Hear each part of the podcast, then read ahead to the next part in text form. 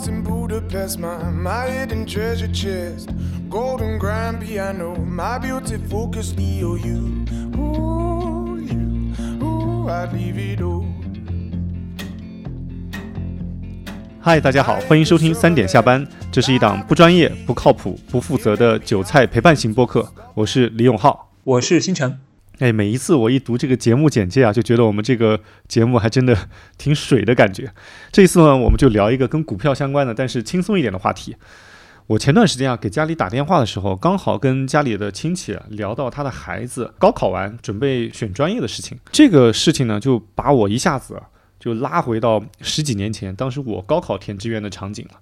虽然已经过去很久了，但是这毕竟是人生的一个重大决策嘛。总体来说还是历历在目。这几天啊，我就琢磨着，就是选专业，还有包括后面我们毕业找工作，其实这些事情啊，跟我们日常的股票买卖都有很大的关联性。所以呢，我们这一期就聊一聊选专业、找工作，还有换工作的时候，我们能从股票市场上得到一些启发吧。行啊，这个话题我相信大多数的听众应该都有共鸣。不过找工作这方面我经历不是很丰富啊，等会儿多听听你的成功经验。我我我没有什么成功经验，我都是一些 失败经验，但是也可以给大家分享一下，就是方便大家避坑嘛。这样子，我们先从大学选专业开始聊起，因为呃这方面啊你是有正儿八经的成功经验的，对吧？你毕竟是正儿八经的名校的啊，不算不算。来，你讲讲你当时是怎么选专业的？我觉得选专业是大家应该说新一段人生的开始嘛。我当时也是一三年在安徽高考完。然后当时是先选学校嘛，其实分数线对应的那个学校，当时可以是上清北的一些比较偏门的专业，然后或者说在复交、呃港大这种，就是随便选。所以在这个情景下，我最后是抱着宁当鸡头不当凤尾的这句古训吧，然后就当时是选定了可能三个方向吧。第一个是叫 EE，就是电子电气工程，当时还不是特别火。然后第二个方向是医生，就是他有一个临床八年的本硕博连读的项目。然后第三个就是经济金融，嗯嗯嗯。然后当时三个方向呢，我们也咨我也咨询了啊，家里长辈啊，一些朋友，觉得他这三个方向是就业都还不错的，所以说放在了这个破里面。但是最后我还是选择了金融，所以因此结下了跟股票的缘分，是因为啊，我当时做了一下自我评估，发现做呃电子工程，然后做医学，自己好像能力都不太够，就是我从小动手能力比较差，我就怕自己当医生开刀的时候，把手术刀要是忘在了病人身体的哪个部位，那可要闯大祸。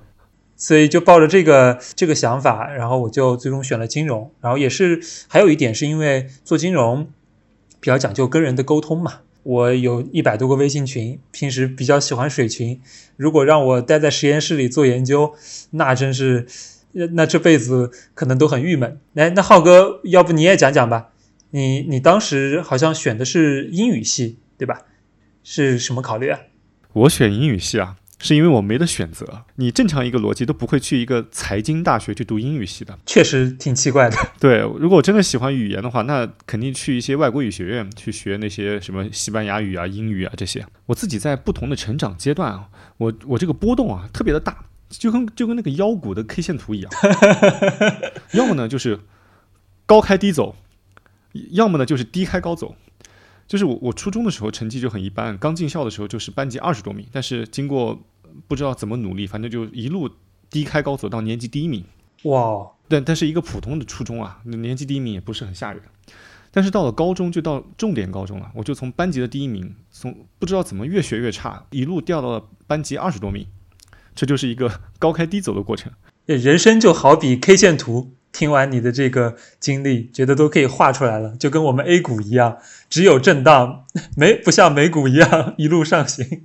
就过了十多年，还是在三千点震荡。对，就回到这个高中的时候，哎，其实我我这里面还是有一些有一些疑问。我从高一到高三啊，就是一路看着自己的学习成绩下降，我也不知道是因为我呃谈恋爱或者打篮球或者什么其他的原因，就是一路学习越来越差。所以我我高一的时候还是以清华北大为目标的。大家都有一个清北梦嘛，但是高二的时候就发现不行了，就是就是要动态调整这个目标，就就把上海财大作为目标了。那到了高三的时候呢，发现上海财大离我也很远，我就开始以东北财大、西南财大、什么中南财经政法这一类为目标了。到了高考结束之后，发现这个东西离我都有点距离了。我的稳妥的选择是安徽财经大学，但安徽财经大学在在蚌埠嘛，是的，我就是蚌埠人，就我实在是不想在家门口读大学了，毕竟生活十多年，想出去换个环境嘛。所以当时其实就就有两个选择，要么呢就是去安徽财大去读任何想读的专业，要么呢就是去拼一拼西南财大或者东北财大这样稍微上一个层级的财经大学，但是只能去读他们最差的专业。那我又想换一个城市。那这个时候其实选择就很简单了，那我就直接就看这个学校分数最低的专业，就是那什么什么汉语言文学，什么英语，什么就是就是特别边缘的专业。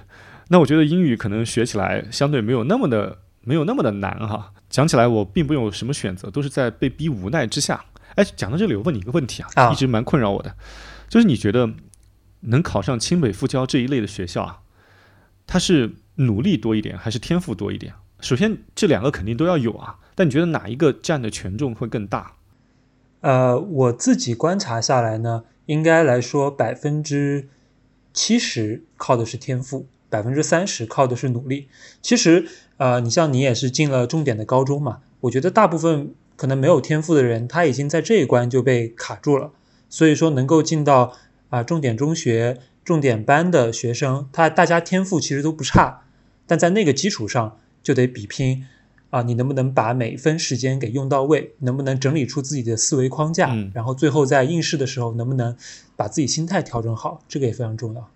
哦，啊，你这样说，我心里就踏实了。就是起码自己努力过，只是自己天赋不行。啊，我觉得你也不是天赋不行，可能不不真的是天赋不行。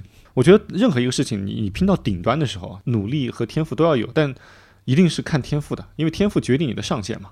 呃不，我觉得你能够高中进入那个平台，已经证明了天赋了。具体考试的时候，真的有很多不可测因素。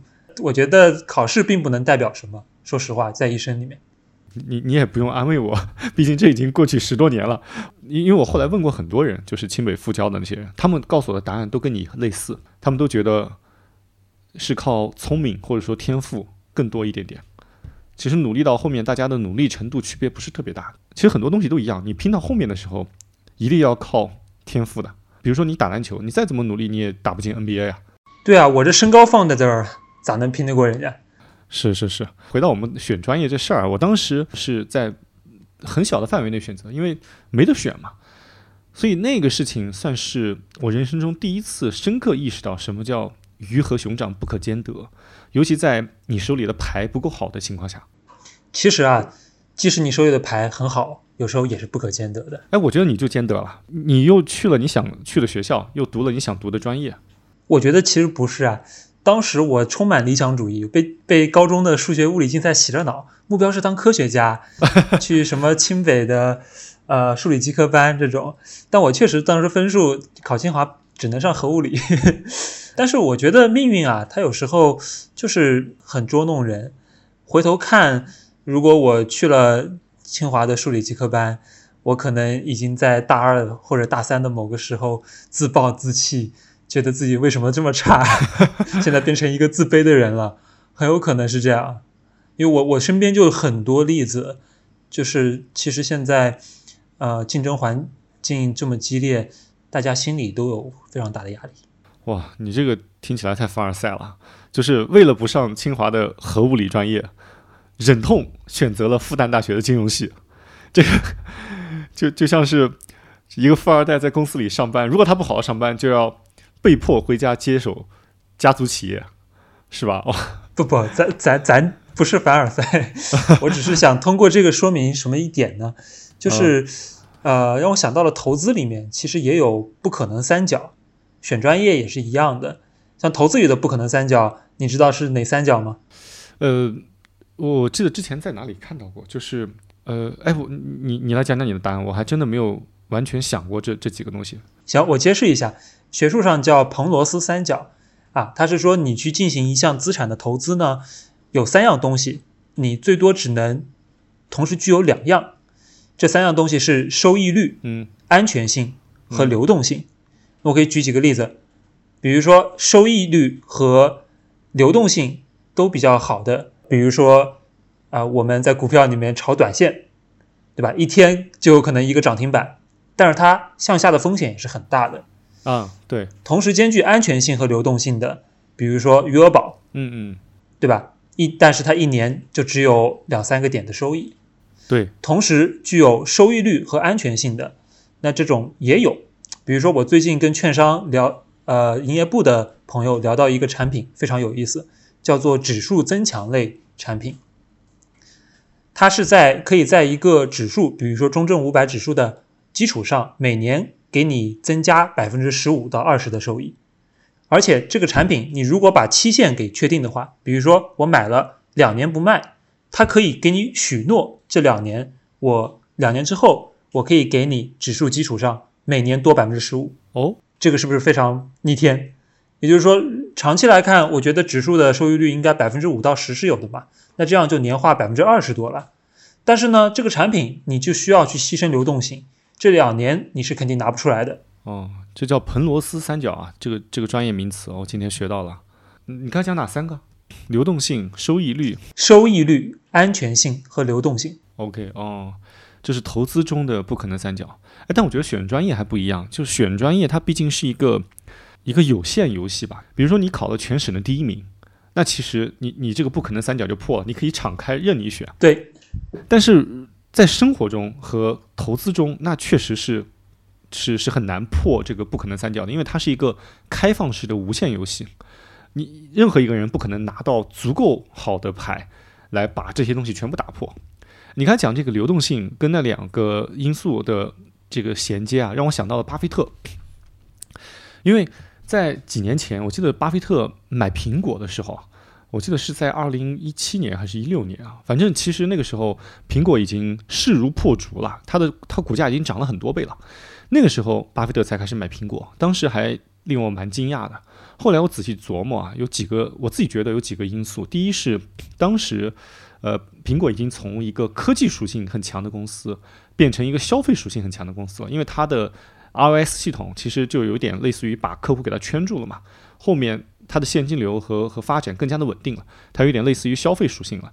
因为巴菲特他是他已经从一个变化比较多的行业切到了不变，所以符合了老八的口味。对，符合他的口味。另外一个我觉得很重要的因素是，巴菲特他他当时的这个资金量啊，他很难找到一个能够重仓的标的，所以苹果的股价再往前拉个十年，虽然那个时候已经看到很好的势头了，但是巴菲特买不进去。如果巴菲特想买一个很重的仓位，他自己就把股价拉起来了。对他来说，小票的流动性是不够的，所以他只能去配置最优秀的公司。对。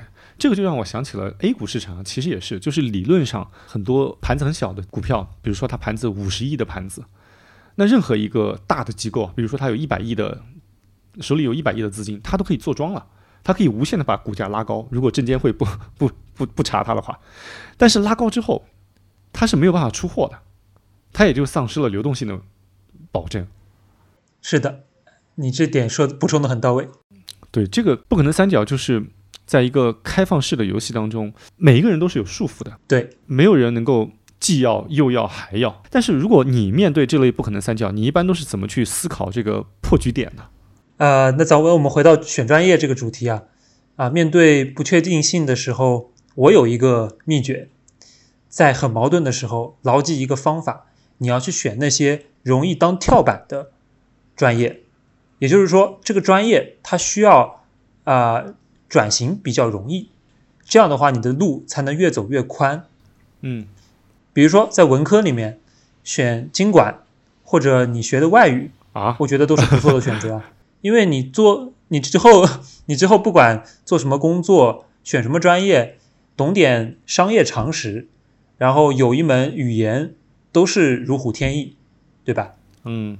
如果在理科的呢，我觉得学啊。呃电子电气工程、软件、物理学之类的也是很棒的选择，因为呃，我们高中学竞赛的时候，老师就说过，说啊、呃，物理是化学的爸爸，化学是生物的爸爸。哦，这样子。所以说到这里，我我又想到股票了。我觉得跟股票也蛮像的。呃，我觉得对给投资者带来最大回报的股票，都是它的主营业务具有很高泛化性的，这样它可以不断的延伸第二、第三曲线，就可以把原来的拍出来的市场天花板一次又一次的打破。比如说 Amazon，原来是卖书的，后来什么都卖，再后来啊衍生出云计算的业务，然后在云的大树上长出了很多很多新的业务，啊，包括国内现在疯狂招人的。啊，如日中天的字节跳动也是这样的，它有一个流量黑洞啊，就它的抖音和和头条拥有着最广大的流量，它这些流量可以拿过来做很多后面的事情，比如说电商、本地生活啊、to B 软件都可以在上面生长出来。哦，就这就是你说的泛容易泛化的专业或者说企业，但但这一块也可以很容易举出反例啊，比如说茅台。这一类专门只做一类品种的公司，或者说像 A 股的什么福耀玻璃，哦，也对。我觉得你举的这个容易泛化的例子啊，首先你要分清楚是针对于管理型还是还是专业型。怎么说？管理型和专业型是怎么理解？就是如果你以后是想要走管理型路线，那可能选一些容易泛化的专业会会更好，因为你以后反正不知道要搞什么，管理更多是沟通嘛。那如果你走专业型的话，就像茅台，它最主要是把它的酒给它酿好嘛。那其实选一个能够持续不断的深挖下去的专业，可能会更适合。还是要看自己适合什么样的型。也是，我说到这儿，我又想到我有一学医的朋友，就是特惨，他一开始就选了专业化的道路，但是呢，他临床八年，学了六年之后，突然发现自己走错了，哦，一辈子待在手术室里，非常的痛苦。而且考试压力非常的大，他都秃头了啊。然后他就做了一个选择，就是读到六年的时候直接辍学了。哇塞，学位也不要了，然后后面去去做艺术了。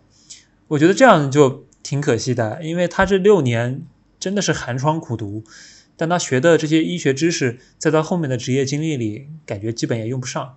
哎，我觉得这个某方面来说是可惜的，浪费了六年时光嘛。从世俗意义上来讲，但是某方面也不是可惜，它及时止损了，它总总比一直这样子读下去好啊。那倒也是，你放在人生的一百年长河里面，那也算快的。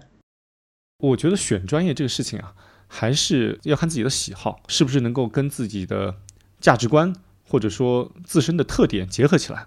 哎，这一点跟。跟之前我们上一期提到的股票的流派又又又又呼应上了啊！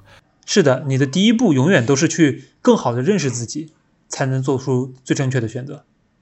哎，是认识自己特别重要。我觉得在十八岁这个年纪，认识自己是一个很奢侈的事情。大多数人是在十八岁的时候，他其实是不知道自己想要什么、喜欢什么，还有擅长什么。喜欢和擅长其实是两回事儿，它有些时候是可以结合的。你你你觉得你喜欢什么，擅长什么？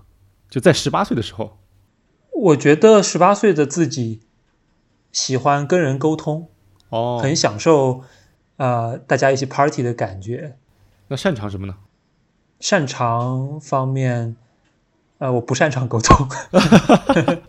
十八岁的我还很羞涩，十八岁的自己可能比较擅长考试吧。哇，这个擅长就是十八岁的时候最需要的技能。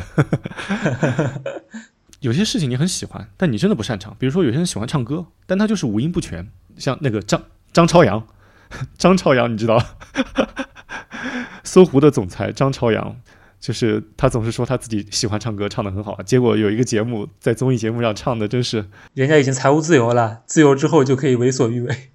对他可以为所欲为，但有些人他很擅长做某件事，但他其实内心不喜欢。比如说。我就认识他，有些人酒量特别好，他可以喝一斤半，但他特别讨厌在酒桌上跟别人推杯换盏，跟别人说那种漂亮话。所以虽然他很能喝酒，他他也很能在饭局上把这个事儿给张罗了，但是呢，他自己觉得特别恶心。所以喜欢和擅长，我我自己定义是两码事儿。如果一个人能够发现自己喜欢什么，能够发现自己擅长什么，还能把他们结合在一块儿，就是最好的。这个喜欢，我对喜欢的定义是那种有一个事情。你干它，你不觉得累？就是一，即使你遇到挫折，你也不觉得累。比如说我们买股票啊，我们研究股票，虽然我们经常会亏的嘛，对吧？你你每一笔交易其实亏损是很大概率的，但亏了之后，并不能把我们继续研究的热情给打消，这个就是喜欢。是的，就是那种越挫越勇，又又菜又要的感觉。对，对，这个就是真喜欢。然后擅长呢，就是那种你总能发现某些事情你做的比别人好。我觉得每一个人都有自己擅长的东西。如果你把这喜欢和擅长联系在一块，那就形成正反馈了，那就很厉害了。在十八岁的时候，既能找到自己喜欢什么，又能找到自己擅长什么，这是很奢侈的行为。但是经过大学的四年，我觉得这是一个很好的找到自己喜欢和找到自己擅长，并且把它们结合在一块的时间段。那毕业的时候找工作，再把它们融合到工作里，那我觉得就能形成所谓的正向飞轮了，就能够。更容易取得世俗意义上的成功。我觉着呢，你太理想了。就你说的很对，但是除了自己喜欢和擅长，咱还是得找一个朝阳行业。哦，对对对，是。要不然干了几年，行业没了，你被裁员了。这两年从大厂被迫毕业的新闻，咱们还见得少吗？哦，太多了。对，大厂啊，房地产啊。哎，你讲到这个行业，那那过去十年，你觉得发展最快的行业是什么？过去十年，那肯定是互联网。说起互联网，浩哥，你第一期就说零九年就拿到腾讯的实习 offer 了啊。那你现在回头看，是完美错过互联网这波黄金发展期啊。是零九年加入，就算升值慢一点，股票也分了不少了。加上在深圳，你去的早，买房大概率也比较早，也能享受到深圳过去几年房市的红利。哎，感觉你错过非常非常多。正好这期我们聊找工作这事儿。要不你来详细讲讲，当时是什么原因没留在深圳？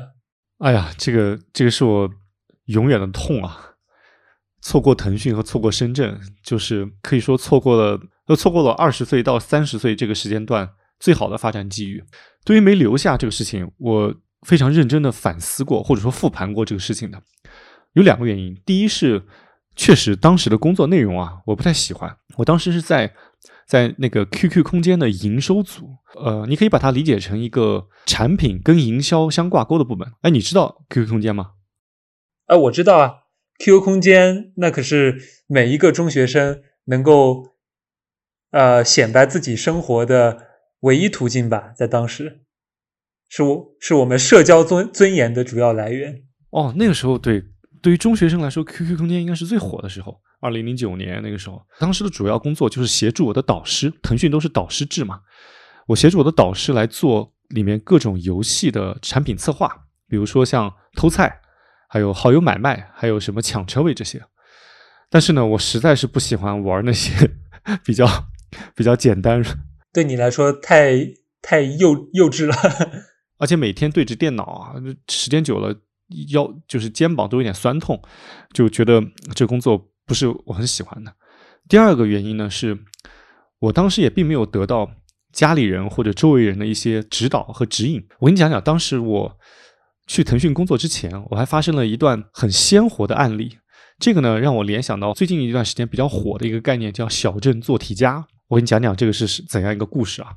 因为我是一个财经院校的学生嘛，其实腾讯它当时的实习生招聘主要是针对于技术岗，所以以成都为例。呃，他在电子科技大学招了很多学生啊，当然也没有很多啊，就是相对西南财大是是多很多的。我当时呢是是运气比较好，就成了当时西南财大唯一一个去去深圳总部实习的本科生。当然这是有有限定语的，还有还有研究生，但但我我为了把自己限定成唯一，我就把本科生这几个词加入了。只要你把范围缩的足够小，你你始终可以成为唯一。对对，当当时还是蛮骄傲的，因为还是经过好几轮的面试嘛。当时暑假就要去深圳实习了，实习之前我就先回老家跟爸妈讲了这个事情。我妈妈听到我说我要去腾讯实习了，她的第一反应是腾讯是什么公司？我说就是那个 QQ。他说：“哦，QQ，那不就是一个聊天软件吗？”我说：“他们还有一些其他的业务。”他说：“不就是那些打游戏吗？听起来就像是一个皮包公司。”然后我爸爸他经常玩游戏嘛，那个 QQ QQ 游戏，说：“你去那边干什么？”我说：“我也不知道我去那干什么，但是我的岗位写的是产品经理。”我爸当时就说：“你这瞎扯什么？什么公司会让你一个还没毕业的人去做经理？” 经理是很高阶的岗位了。嗯对，当时这个场景给我印象太深了。当然我也不怪我爸，因为在二零一九年那个时候，产品经理这个词啊，这个岗位确实是非常新鲜的一个词。可是现在已经非常火了，现在人人都是产品经理。对，人人都是产品经理。当时我甚至想从市面上买一本关于产品经理的书，都买不到。当时我的家里人对于我这份这份岗位，不仅没有表现出期待和和骄傲，反而有一种嗤之以鼻的这种感觉。就更不要说我我那些亲戚了，他们听到我去一个。什么网络公司搞这些事儿，都觉得我有点不正经、不务正业。说你还是要好好好好学习，考一个公务员，或者当个医生、当个老师之类的。所以回溯到当时没有留下来，第二个原因就是，我不仅没有得到周围人的指点和支持，我反而得到了一些束缚。这个联联系到最近比较火的小镇做题家的概念，我就想起，就像我们这种出生于小城市的孩子们，他其实想要摆脱过往的生活环境和思维的束缚。他真的是很难的，因为当你向周围的人求助或者说求援的时候，他们给你的大概率不是帮助和支持，反而是一泼冷水。是啊，这就是信息茧房嘛。对，信息茧房。所以后来小镇做题家这个概念火了，我还真蛮感同身受的。虽然我绝对谈不上做题家，但是小镇青年他受到的一些一些束缚、一些困扰，我我都全部经历过。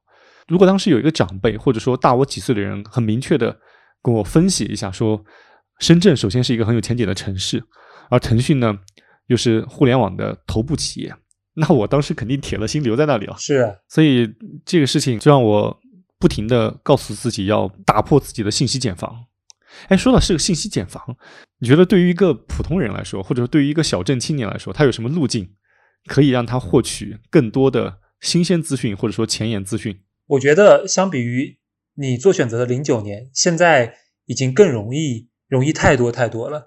现在大家有小红书啊，在小红书上天天都是晒什么工作好、什么工作赚钱的帖子。哦，你一说小红书，我想起前段时间有一个在小红书上晒工作的帖子很火，火到把那个人的工作都给搞没了。这个你知道吧？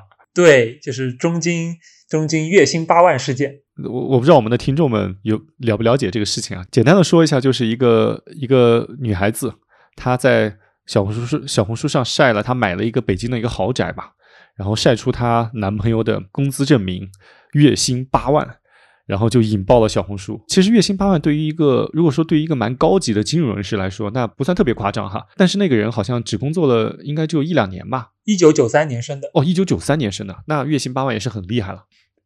这个就引起了小红书的轰动，他们的截图就在微信群上各种转发。后后来好像听说中金就把这个人给开了。你你你了解详细的事情吗？这个事儿我来讲讲八卦内幕吧。行业我也比较了解，我也在各种微信群里跟大家沟通过。首先呢，中金确实是所有内资券商里给的最高的，这个是有历史原因的，因为它最初设立的时候就是摩根斯丹利跟中投联合。啊，做的，所以它的薪资是对标外资投行的。嗯，第二点呢，就是它这个八万是假的哦，因为你买房嘛，买豪宅，他会需要你提供一个工资流水，呃，一个工资证明。那么它的底那份工作的底薪，啊，我托人去问了，在中金做交易员，应该底薪是在三到四万。哦，当然，他加上年终发的奖金，平均来说有可能是有八万的。但是这并不是一个稳定的收入。然后第三点就是这个事件造成的影响啊，其实像蝴蝶效应一样。听说前几大的券商高层已经开过会了，被监管好好警告了一通，说你们赶紧降薪吧，大潮已经开始。你知道现在券商啊，为了均衡收入，响应国家政策，都开始递延奖金了吗？哦，这样子啊，不知道呀。就是你好不容易做了一个投行项目，公司拿到了一笔大的奖金，几个亿，分在项目组里面。以前是直接拿到手，现在呢，第一年拿百分之三十，第二年拿不拿百分之三十，第三年拿百分之四十。哦，如果你提前离职了，后面就没了，拜拜，没有了。哇塞，这个哎，很像我们当时地产行业的场景啊，递延奖金。对。呃，你说这个小红书这个案例还是真的是，确实现在资讯要更发达一些啊。像我当时其实并没有太多的路径能够帮助自己做做选择。直到后面几年，我自己总结出几个方法论吧。第一是多看书，第二呢，多认识一些大几岁的那些朋友们，他们毕竟经历的比你多嘛，他可以有些时候给你一些指点。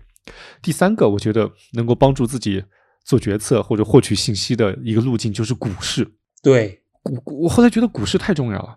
我觉得股市对于我们找工作或者说日常的做决策啊，它有两个特别重要的帮助。第一个是增加我们做决策的场景，第二个呢是它其实股市对于很多事情和很多方向性的东西，其实已经有了参考答案了。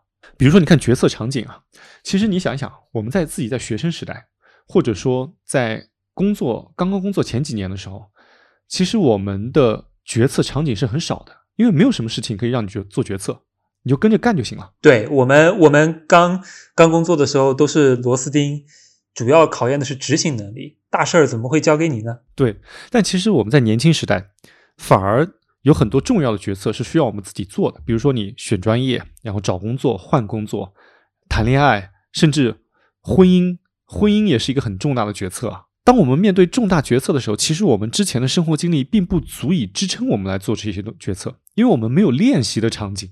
但是股市给我们提供了丰富的练习场景。你买什么股票，其实就是你分析调研的过程；卖什么股票，也是一个决策的过程。尤其在你买买了股票，并且发现自己做错了，然后被套的时候，这个时候你怎么决策？其实你想一想，很像，比如说一个美女在跟一个一个男的谈恋爱，已经跟他在一起半年多或者一年了，已经见了家长了，突然发现他劈腿，他是个渣男。那这个时候应该怎么做的？你想一想，像不像股票里，你认认真真的买一个公司，觉得还不错，然后呢，感觉他们董事长也很有前景，但是随着时间的发展，发现他业绩爆雷了，而且发现董事长其实是满嘴跑火车，但这个时候你已经被套百分之二十，那你应该怎么做呢？让我想到了以前爆过大雷的康德新，就是这样的。对，那个时候我觉得顶着跌停板都要割啊，对啊，因为后面它可能就没有了。是呀，所以如果你在股市中割肉割习惯了，那你在生活中面对这种发现错误的时候，如果你想割掉，你想止损，那肯定也是手起刀落，就没有那种眷恋的感觉了。比如说谈恋爱的时候，那个男的如果发如果劈腿了，那女女孩子可能想，哎呀，已经跟他在一起那么久了，对吧？再给他一次机会吧。结果你给他一次机会，还有 还有后面更多次机会。如果我们股票有丰富的割肉经割肉经验，那这个生活中遇到这种事儿，那都不是事儿。这个就是股票给我们提供决策场景、决策的练习场景。还有一个一个一个鸡汤吧，就大家都会说叫选择比努力更重要，是很流行。但是为什么选择比努力更重要？以及如果我们都知道选择比更努力更重要，那我们怎么去做对选择？这些东西是没有人告诉我们的。我后来自己琢磨，是因为选择它其实是一个更高阶的能力，相比单相比低层次的努力来说，因为选择是一个分析、判断还要承担风险的过程。对，如果它是一个能力，那要拆分成两个阶段，一个是学习，一个是练习。你既要学习怎么去分析，也要有一个场景让你不断去试错，进而能够不断的循环，才能不断的精进自己的做决策或者说做选择的能力。那日常生活中，我们又不是天生就是领导，我们哪有那么多 决策的机会？那就只有去股市啊。对，这个是个非常好的视角。我觉得股市的 K 线图里面，很多时候已经告诉了你未来哪些行业会火了。哎，对对，这个就是就是在我们找工作的时候，股市其实已经给我们参考答案了，就是未来哪些行业会火，已经现在哪些行业已经不火了。对，比如说你所在的地产啊，对，你看一下这个地产的 K 线图，不管是你打开万科，还是港股的什么中海、融创、碧桂园、恒大，一五到一七年的时候有一个非常漂亮的上升曲线，后面呢就已经跌落谷底了，而且现在看他们的走势，仿佛也 很难有重生的机会。是它会提前反应的。对，其实你看裁员，地产裁员是今年和去年就这两年才开始兴起的事情，但是地产股的股价已经跌，已经相对裁员提前跌了一年了。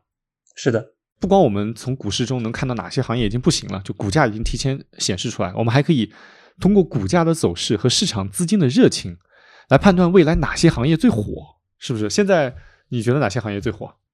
呃，从股价上来讲，那应该是新能源，比如说光伏、新能源汽车、电池，啊，这类行业最好。对，还有还有芯片，对吧？还有一些就科技行业，一些国产替代的这些细分赛道。是的，尤其是我们的硬科技领域，我我我觉得未来几年都应该是蛮有前景的行业。当然，未来行业的发展它是受到很多因素的制约和和和影响的，而且股价的走势呢，也不一定完全能够预判未来行业的变化。我们还有一个路径，去帮助我们在找工作的时候做一个参考，就是我们可以通过上市公司它的薪酬的榜单来判断出哪一个行业处在景气度，或者说哪一个行业比较有前景。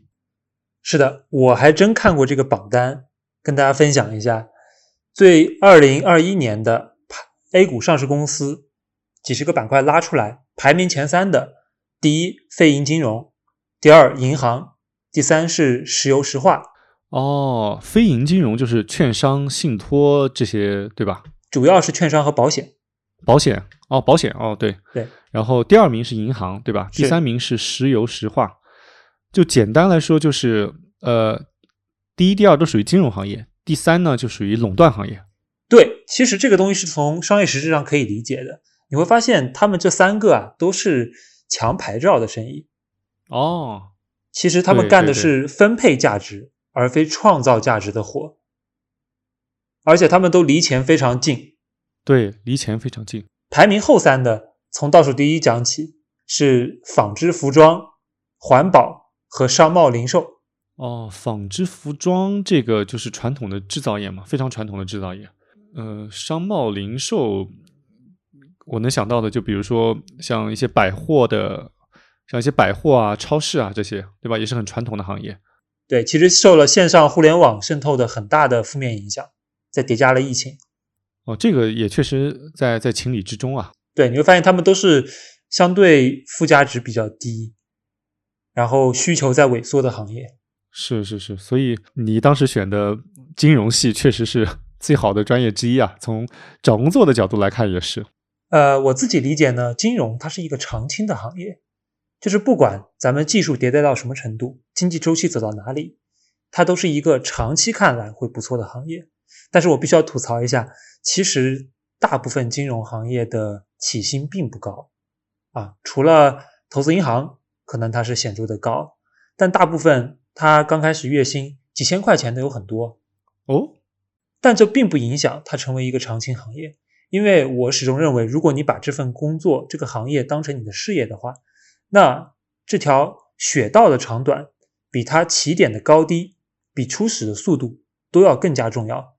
金融行业的好处是它有复利，这个复利其实跟我们在股市中投资讲的复利很像，就是你在之前踩过的坑。你在之前有过的成就，都可以成为你未来努力的助力。然后，当到等你在老的时候，你几乎基本上就不用付出太多的精力了，你只要去吃老本，去资源变现，就可以活得很开心。哎，对，哎，你讲的这个金融行业的属性，让我呃可以跟我自己总结的几个好工作的特点联系到一块儿。我我总结有几个特征啊，嗯，第一个就是叫。叫有杠杆，第二个呢叫可积累，第三个呢叫可迁移。我觉得你你说的这个金融行业，它至少符合叫有杠杆和可积累这两个属性。就有杠杆是什么意思呢？就是所所从事的行业或者说岗位，它能够调动很多杠杆。这个杠杆可以是资金杠杆，也可以是管理杠杆。呃，以私募基金行业为例，一个一百人的团队，它按理说它可以管。五十亿的资金，也可以管一百亿的资金，他的人员其实并没有太大的变化。你知道伯克希尔哈萨维也只有几十个人吗？他们的总部公司。哦，对啊，哇，他们的资金量更大，他们的金融杠杆是非常非常大的，而且他们当他们扩充这个金融杠杆的时候，他们人并不需要等量的扩张，所以这个时候，如果他的金融杠杆产生了非常大的收益，那他们人均的收益就会就会同比例的增加。那你从中能够分得的利益肯定是更多的，所以有杠杆，我觉得是特别重要的。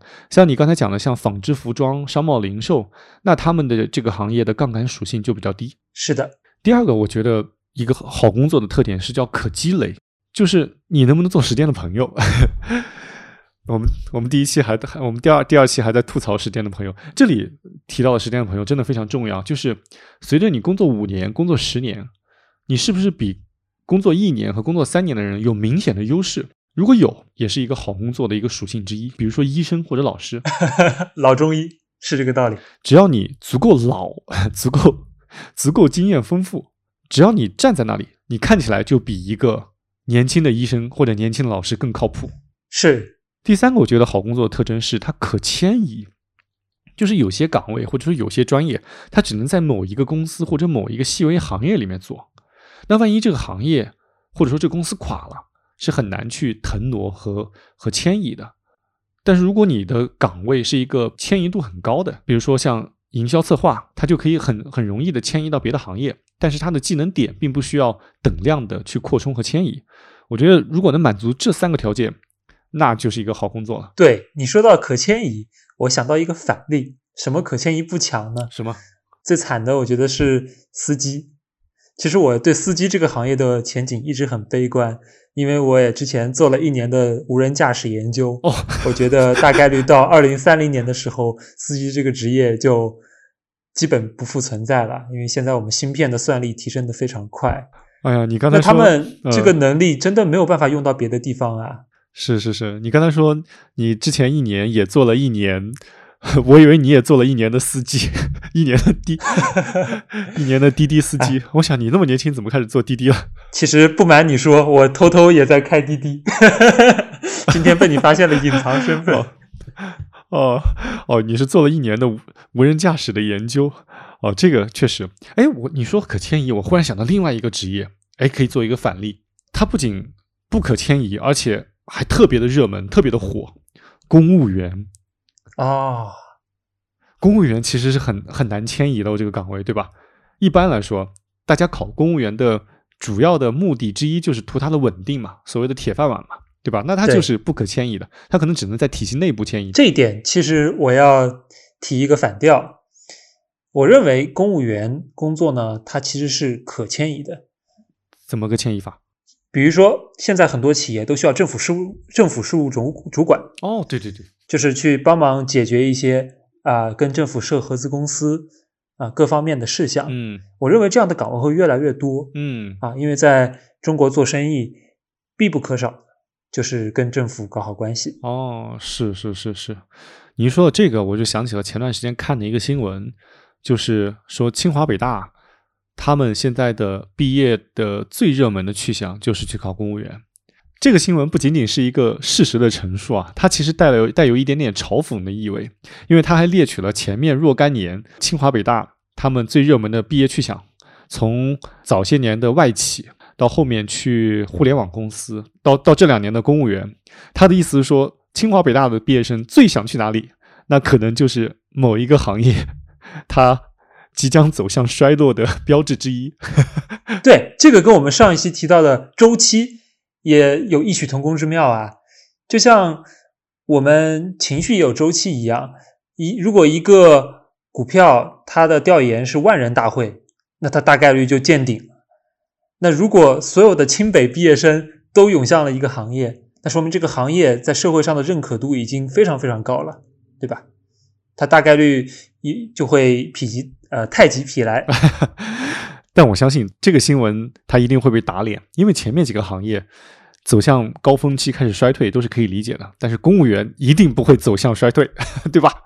我们还需要更多的这个高高学历、高人、高素质的人才投身到我们的日常事务的管理当中。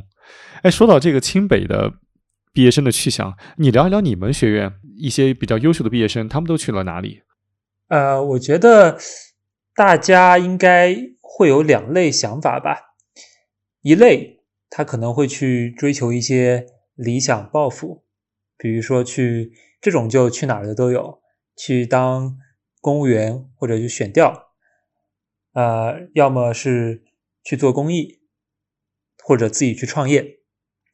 但是呢，这个是总体还是比较偏少的。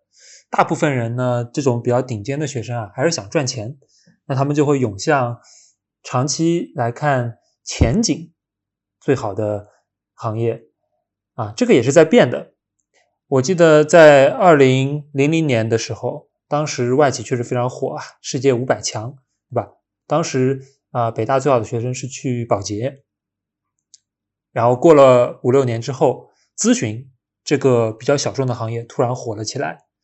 啊，三三大咨询公司 MBB 对吧？他们做战略咨询的啊，这个起点就很高，西装革履的站在董事长面前 啊做 PPT，然后做 PPT，但是 PPT 女工也能赚很多钱对，很赚钱的，对，对吧？是，然后呢，再到了后面，投行这个岗位招的 head count 逐渐变多了。啊，但这个投行它又可以去分外资投行和内资投行。外资投行的特点就是就是呃招的人贼少，然后给的起薪贼高啊。哦，像现在香港那些啊八家大的投行，应该起薪现在都在一百万港币以上吧？哇，很厉害。对，然后内资投行呢，它起薪相对会低一些，但是呃，但是它后面。能够拿到的奖金空间也是很高的，所以我觉得这外资内资他们到后面的收入水平其实并不会差特别大。我在想，投行它为什么在咨询后面火呢？啊，它可能也是顺应了中国资本市场大发展的那个时代。对对对对对，是。呃，顺应时代很重要啊。就是其实每一个时代，它最好的企业或者说薪酬最高的行业都是在变化的。像我们地产行业，虽然这两年很落魄，但地产行业曾经也有很高光的时刻。你听过区域总裁薪酬年薪一个亿的故事吗？这是什么区域的总裁？能介绍我去这个区域吗？这个是我们行业内的一个很有名的一个公司，就是碧桂园。他当时啊，在二零，我记得是可能很早，可能一三年、一四年那个时候就搞出了一个跟投机制。嗯，类似于公司去拿了一块地，对于这个项目的参与人员，你是可以入股的。然后，如果这个项目做的又快又好，利润又高，那其实你是可以跟公司共同分享这个利益的。对。而区域总裁呢，他其实就有管理级别，这个区域的每一个项目他都需要投一笔钱，或者说他都可以分享到这个利益。如果这个区域的整体业绩都非常好的话，那他的收入就很高了。伴随着二零一六年、一七年那一波地产的大火，就几乎每一个项目都能赚钱，就有了这个呃碧桂园的某某区域的总裁，一年他的薪酬加上跟投的收益。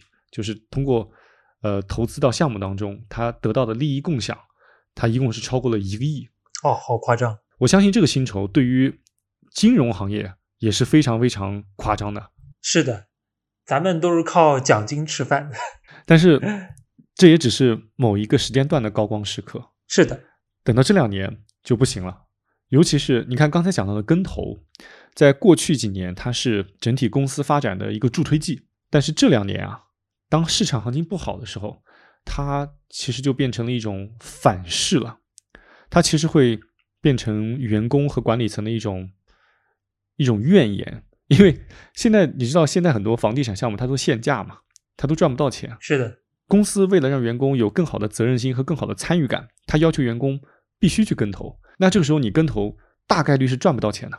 让我想到了，现在市场不是大熊市吗？对啊，很多上市公司做股权激励，最后都变成了股权惩罚。你还必须得买，对对，不买的话就别想升值了。对对对对对对，是是是。哎呀，这你一说股权惩罚，让我想起了去年很多互联网公司的股票，尤其是像快手，他们刚上市的时候，刚好是在一个高位，很多公司的员工他们可能觉得自己突然账面上一下多了很多很多钱。但是随着过去这一年，他们的他们账上的数字可能缩水了百分之九十，那某种程度上来说，这这也算是一种降薪了吧？这也其实也会影响员工的工作积极性吗？是啊，所以说很多行业都有周期。就是回到我刚刚分享的这个高分高分学生的去处变迁史嘛，其实像投行。啊，这种投行咨询其实相对来说都是比较稳定的。其实呢，从一三一四年开始，有很多没有那么稳定的工种，也很也成为了这些啊中国顶尖学生的争抢的去处。哦，比如说，比如说一三到一五年，当时不是说大众创业万众创新嘛，然后就来了一批 PEVC 的热潮啊。对对对，然后当时确实是比大家都是觉得啊、能去 PEVC 就不要去投行，身边都是那种刚入职两年就投了一个项目，翻了几百倍，就直接自由的案例。哦对，然后包括你刚刚说的互联网的例子，互联网这波就是在 PEVC 浪潮之后了。哦，也就是最近三年吧。最近三年，我发现我很多同学学长啊，也都原来金融干得好好的不干了，被字节挖过去了，字节直接涨百分之五十挖人，可土豪了。哦哦，这里要解释一下，就是 PE 和 VC，呃因为很多听众他可能不太了解这些专业名词。其实 VC 是偏早期投资的，偏风险投资的，是的，对吧？PE 是 PE 是有点偏偏上市之前它的投资，所以他们的属性还不太一样。对，现在公司比较成熟，可以可以啊，通过财务报表去算出来一个大概的估值的阶段。对对对，这个还还是不太一样。对，但是总体来说，金融还是一个非常好的行业。谈到金融的高薪，呃，我就拿实际的数字来举例吧。比如说我刚刚分享的 A 股上市公司啊、各行业的平均薪酬，我可以说这个最高的非银金融行业的人均薪酬是三十五点五万，那么最低的纺织服装呢只有八点三万，也就是说这两个数字之间差了四倍多。不过呢，可能有听众要问了，那互联网咋没上榜？啊，那是因为互联网公司都没在 A 股上市，都在搞美股。其实我也查了一下，人家工资也还是挺高的。像腾讯，呃，人均薪酬是八十一万，也就是说，比平均的非银金融行业的人均薪酬还要高个一倍多。哇塞，人均薪酬八十一万。那如果我零九年就加入那边，一直在那边不走的话，我的我薪酬一定是高于八十一万的，对吧？那你就是被平均的那个了。哎呀，对，真是往事不堪回首。哎，不过啊，与此同时啊，我我还想谈论一个口径问题，就是我们这里统计的人均薪酬，其实是一个包含了社保、公积金、所得税、福利开支的概念，也就是说，它对应的是上市公司为平均为一个员工付出了多少钱。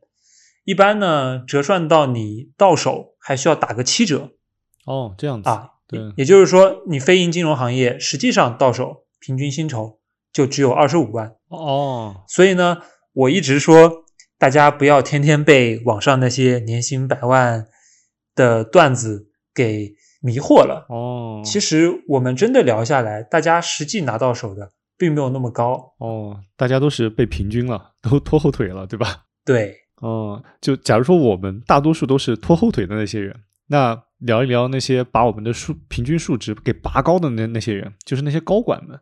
你你有没有调查过各个行业他们的高管们他们的薪酬的天花板在哪里？如果我们有一天真的走上人生巅峰，然后当了 CEO 呢，至少看一看自己能赚多少钱嘛。对我也在万德上扒了一下 A 股上市公司 CEO 薪酬的排行榜，我发现一个现象啊，就是二零二零年嗯，到二零二一年，仅仅啊一年，上面薪薪酬排行榜上的行业就发生了巨大的变化。比如说，在二零二零年的时候，前几个华夏幸福、金科股份全都是地产公司，哦，然后薪酬拿的是啊三千多万、两千多万一年。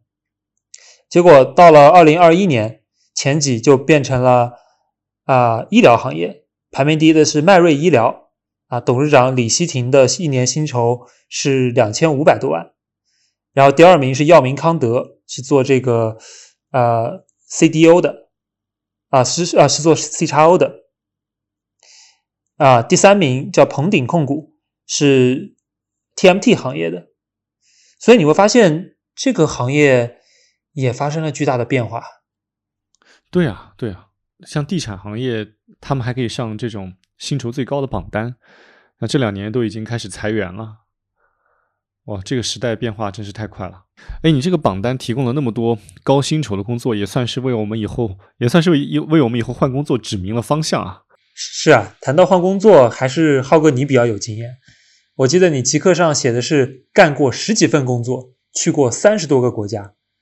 我就纳闷了，你工作也就十几年，怎么换这么多工作的？我我一定要解释说明一下啊，我干过十几份工作啊，其实大部分都是在二零一三年到一四年，我我那那一年呢，去新西兰打工旅行了一年。你知道什么叫打工旅行吗？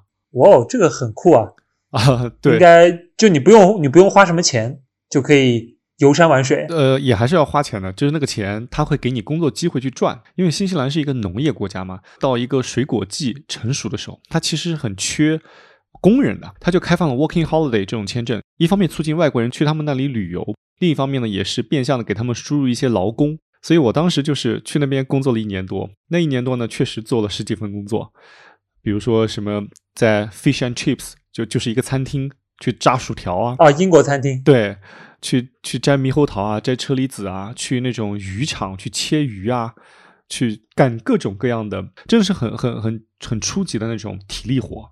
当然也干过一些其他的乱七八糟的事儿，比如说我之前还在那边贩卖香烟，但这个事情我就不展开说了。以后我们有一期旅游特辑的话，我们可以讲一讲我在新西兰干的那些事儿。啊，那你干的这十几份工作，能套用你自己对好工作的三个定义吗？哦，那肯定不行啊！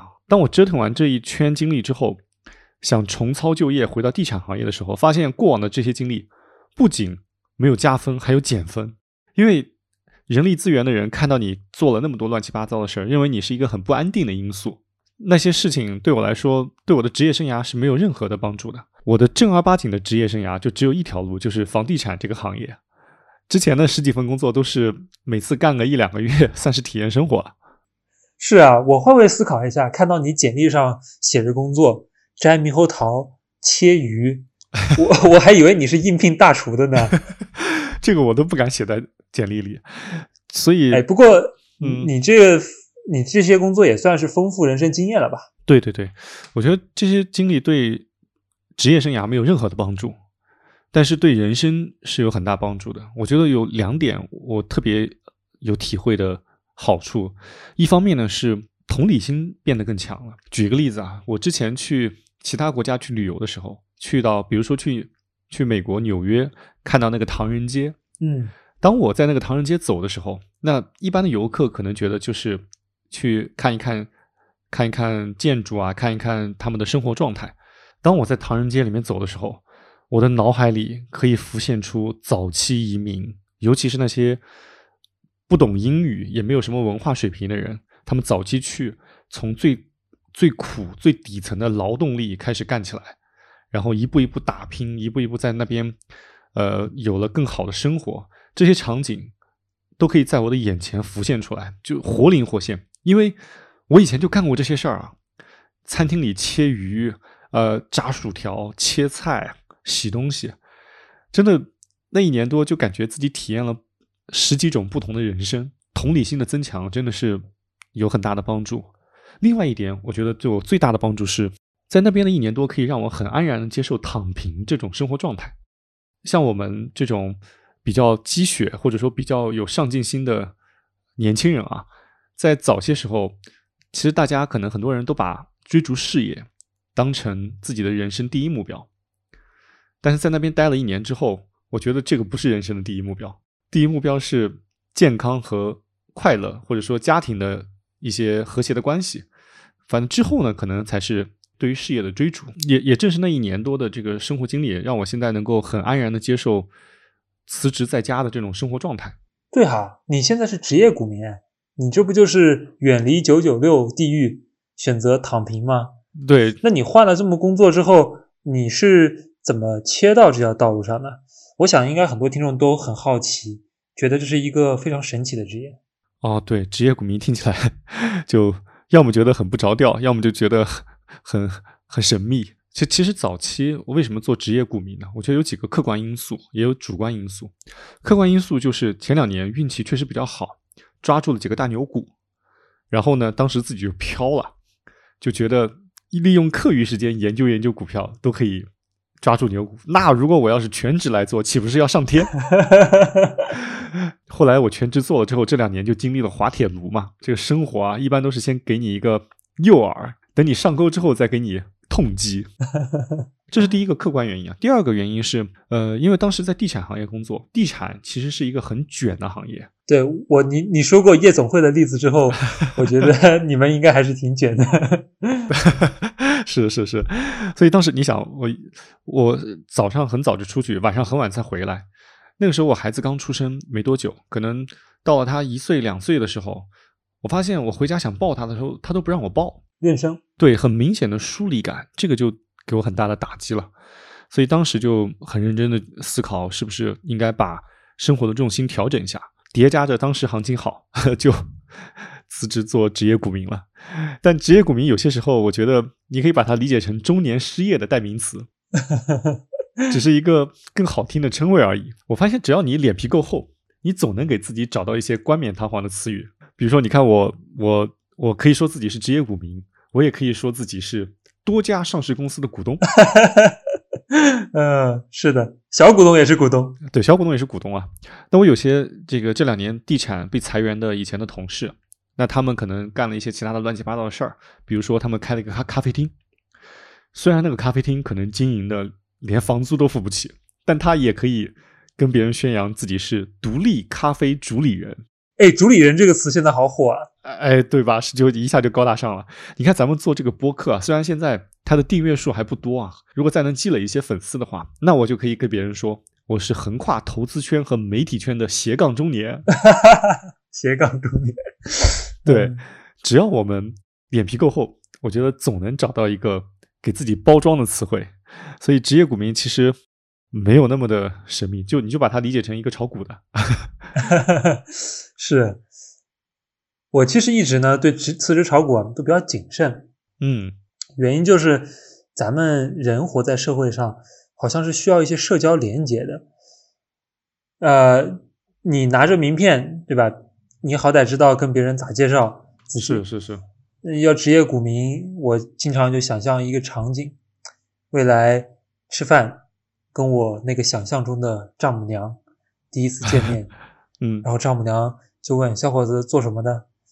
呃，我就说自己是多家上市公司的股东哦，这个 这个还行，感觉会 感觉有点浮夸，会很奇怪，对对，会有点浮夸，对啊，就不知道怎么把握这个度了，这是一个一重，对，还有一重就是说，虽然说职业股民有一个很大的好处，是你非常的自由，对，而且你会有很多时间陪孩子。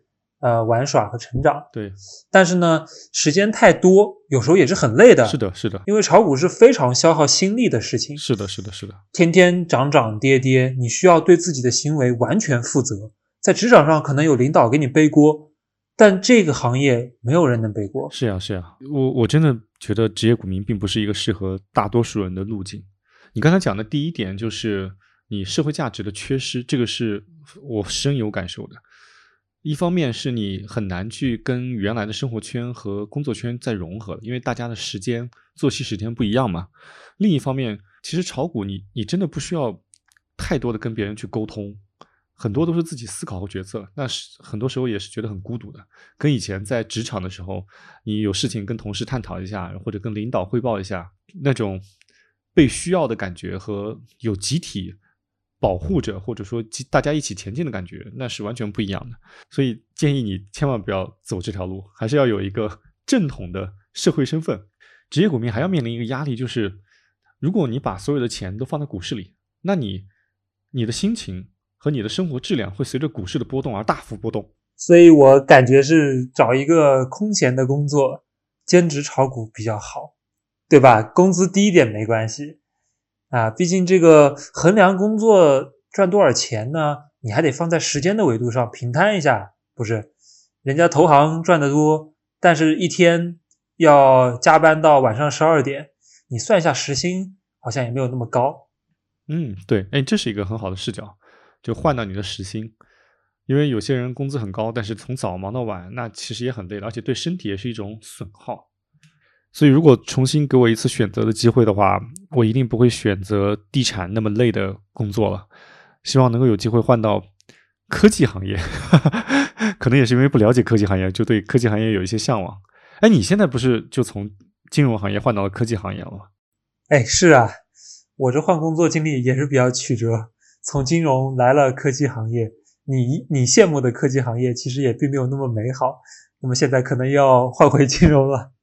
真的吗？哎，但是现在你你所在的细分领域是在芯片那一块，对吧？应应该是蛮火热的赛道啊。呃，是的。但是芯片行业是这样的，就是我的做技术的同事们呢，他们享受的溢价是非常高的。听说工资数额的时候，确实是大吃一惊啊。但是每个行业发展过程中，它都会伴随着一些可能不太健康的泡沫嘛。哎，但是你这个换工作的路径啊，我觉得还是还是蛮跳跃的，因为像我以前的职业生涯当中，身边的换工作的案例，基本都是在同行业内跳来跳去，然后每一次跳呢，基本上都会有工资的大幅的上升，尤其在市场比较好的时候。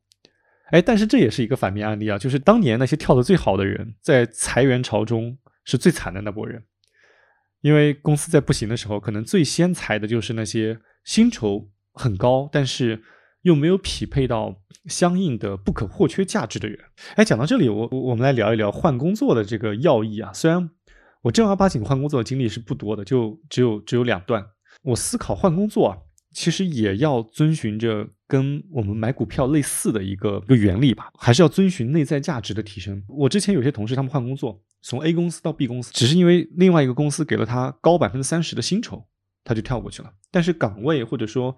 其他的东西并没有太大的变化，我觉得这种跳槽是意义不大的。如果没有呃新的挑战或者说新的价值的增加，那其实仅仅是换了你外在的价格，就对应到股票。如果它只是价格的波动，但它内在的价值没有增加的话，那终有一天还是要回归，就所谓的价值回归嘛。所以我觉得，如果我重新回到职场再换工作的话，那我一定是看新的工作有没有挑战，有没有给我带来新的。能力的增长和内在价值的增长，这个也是跟股票投资的价值观是一以贯之的。哎，但是浩哥，投机行为也不一定不好啊。你刚刚不也提到了好工作的定义吗？我觉得你就是非常典型的价值投资的思路。但是我看法和你不太一样，因为我觉得有些人他是冲着投资来的，但有些人就是为了投机啊啊！你拿换工作来举例。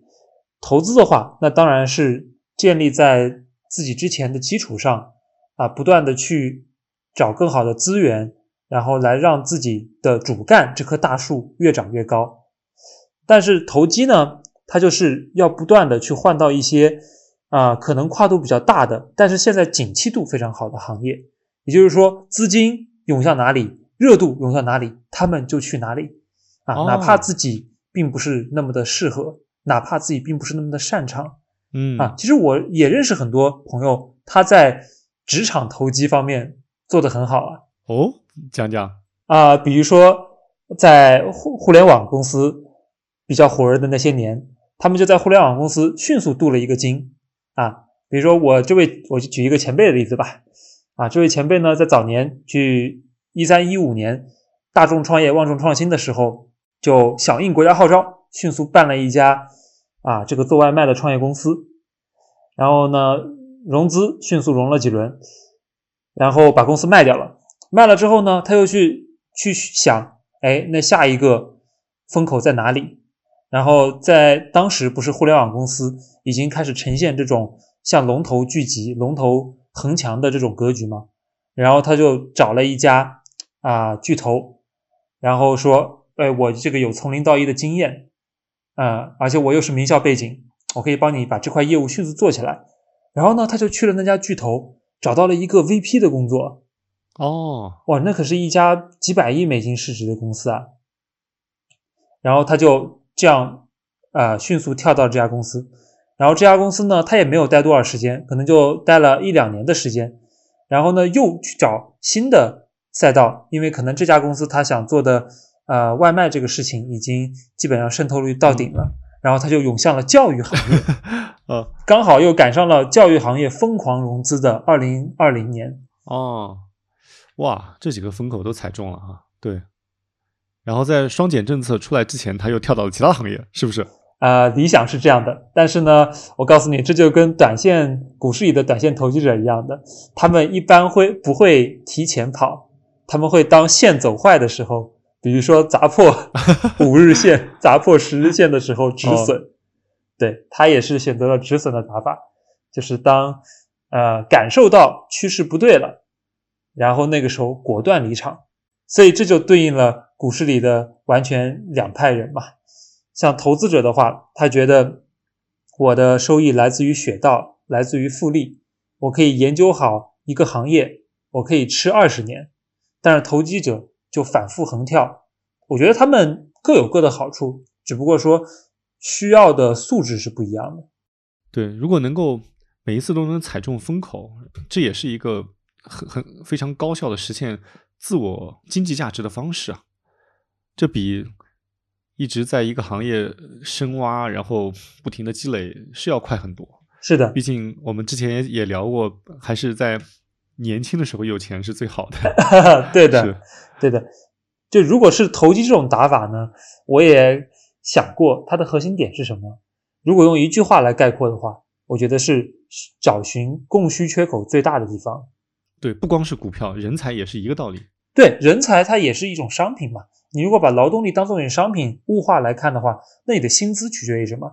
取决于这个供需曲线的焦点在什么位置。嗯，这点跟我们上市公司分析它的产品价格这个模型其实一样的。所以在这点上，股票的走势和这个人员薪资的走势，它是具有高同向性的。一般来说，股价会提前于这个人才的缺口一年时间，对吧？比如说互联网的股价从一六年、一九年开始大涨。然后我们观察到，啊，开始猛的扩招是二零二零年，然后地产公司的股价是反过来，二零二零年就陆续见顶了，然后我们在二零二一年见证了最大的一个裁员潮。哎，那你刚才讲的是在不同的行业之间去横跳，这个还是蛮考验一个人对不同风口的预判的。我觉得这属于高难度打法。你刚才讲这个例子给我一点启发，就是可以在某一个细分行业来回跳。抓住细分行业的小风口，这个难度好像要小一点。比如你，比如你们金融行业，它是不是可以从投行跳到券商，然后再跳到保险，然后再因为金融很多子行业嘛，它不同的当有不同的风口来的时候，它是不是也可以在这里面来回横跳，来寻求自我身价的拔升？是的，你说的非常对。就比如说在咱们二级股票投资这个行业里面，你就会发现市场不好的时候。可能大家就待在公募基金里面吃管理费，然后市场好的时候啊，他觉得接下来可能有波行情，就会有很多公募基金经理奔私，对吧？做自己的公司，那他帮客户赚了钱，他可以拿业绩提成嘛？哦，是是，对，这就是一个所谓的择时。然后其实呢，在咱们金融行业里面，这个大行业里面，它有很多小的机会。那么聪明的人可以在里面做切换。嗯，比如说在。啊，一四一五年的时候，当时去小的券商里面去做债券，非常非常赚钱。刚毕业一两年的人，就是一两百万现金到手。哦，这好厉害！这种就就是因为政策出现了一个啊短时间的时间窗口，但是呢，过一两年不行了。然后我有一个同学，呃，也不算同学吧，学长，他就做完债之后，就找下一个风口，瞄准了地产信托。嗯，啊，反正他去卖东西的。技巧是一样的嘛，然后就迅速进了信托公司卖那些地产的底层产品，赶上了棚改啊，棚改一波下来啊，又是盆满钵满，然后包括后面也有一些呃赚快钱的机会，比如说像罗敏哦，就前段时间在新啊在做直播创业的罗敏罗老板，他当时就做过一个非常快赚钱的生意，叫现金贷，他创立那个公司。总共才过了三年时间，就在美股上市了。是的，是的，百亿美金市值啊！那一波我了解也有很多人，他不需要什么积累，不需要什么牌照，只是踏对了风口，盆满钵满。哦，你说的这几个案例跟你之前讲的股票上的套利机会是一回事儿了，就就是短期存在的供需缺口下的套利机会。那其实，在我们的职业生涯中，如果抓住的话，也可以实现比较大的经济收益。是的，但关键就是啊，人他是贪婪的，他很多时候抓住了第一波，他会不死心，会觉得说我后面要一直扛下去，这个东西他会有不切实际的幻想。然后如果他不能及时跑掉、及时止盈的话，那很有可能他赚的也亏也会亏回来，就像你之前说的碧桂园的跟投案例一样。常在河边走，哪能不湿鞋啊？对吧？是的。哎，你看，我们从之前谈股票的流派，到现在谈找工作、换工作这些一系列的东西，本质上都还是跟你自己的价值观和你如何去认知这个世界是很挂钩的。而在我们深入的聊这几期之前，我觉得我这种偏价值增长的价值观是更加的正统的。但我跟你聊完之后，我觉得确实。有更丰富、更多元的路径，各种价值观之间并不是非此即彼，或者说非黑即白的，它应该是有一些灰度。是这个世界是很多元化的，我们往往只能看到自己眼前的那一块。就我们时刻都处在自己的信息茧房当中。是的，我们聊了这一期之后，我觉得我又打破了一点自己的信息茧房。我也学到了很多。嗯。希望我们这次聊了一个多小时，对听众们能够有一些帮助，最起码听到了一些行业内的八卦 吧。是的，那我们今天要不就到这儿吧？行吧，行吧，那我们今天就这样子，那下期再会。好，观众们，拜拜。